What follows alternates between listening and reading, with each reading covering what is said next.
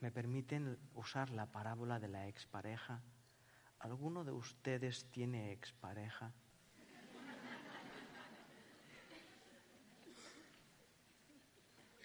¿Por qué se han reído? ¿Alguno de ustedes tiene expareja? Ok. ¿Pueden mirar un momento a su expareja? Mírenla. La van a encontrar, les lo aseguro. ¿La pueden ver?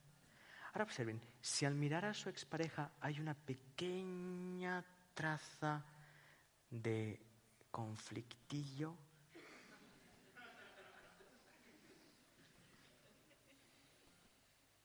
¿la ven?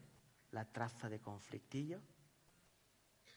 Esa traza de conflictillo la ves porque está en tu cabeza, porque tú estás mirando a tu expareja en tu cabeza. De hecho, tú no estás viendo a tu expareja, estás viendo a tu imagen de expareja que contiene rasgos de conflicto. ¿Puedes ver de dónde surge el conflicto con tu expareja? De la manera en la que tú te relacionas con tu propio pensamiento acerca de tu expareja. Muchos piensan, atención, muchos piensan que para resolver ese pensamiento con mi expareja, mi expareja tiene que cambiar. Cuando mi expareja cambie, mi pensamiento acerca de mi expareja cambiará. Ustedes saben lo que eso es. Ustedes saben el menosprecio personal que eso implica para uno mismo. ¿Tú te imaginas que yo determine que la transformación de un pensamiento que yo pienso depende de que tú cambies? Es una autocondena. ¿Tú te imaginas esto? ¿Tú te imaginas que yo espere a cambiar mi opinión acerca de los políticos una vez los políticos hayan cambiado? ¿Tú te imaginas eso? Sin embargo, yo puedo cambiar esas ideas, pero para cambiarlas antes tengo que encontrar al pensador y para encontrar al pensador antes tengo que hacerme responsable de esa idea. No puedo ser responsable de esa idea si hago responsable a Laura de lo que yo experimento cuando estoy con Laura. ¿Me acompañaste, Laura?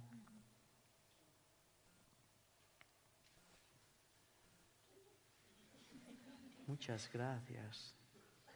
A ti. Puedes ver cómo cuando nos encontramos en este instante, nuestro pasado no tiene nada que decir.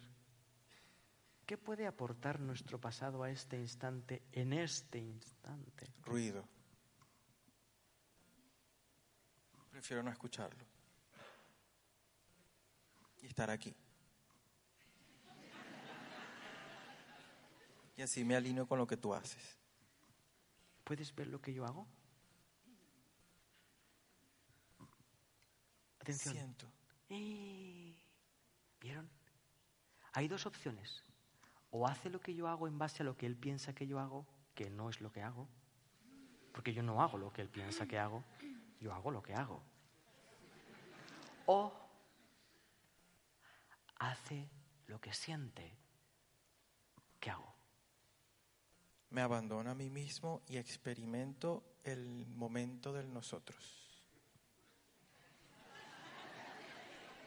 ¿Vieron? Ahora observen, si él hace esa cosa, cuando te mira a ti, hará lo mismo. Y lo que experimente contigo será lo mismo que experimenta conmigo.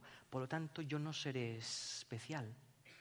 No seré más que tú, ni tampoco seré especial porque seré menos que tú.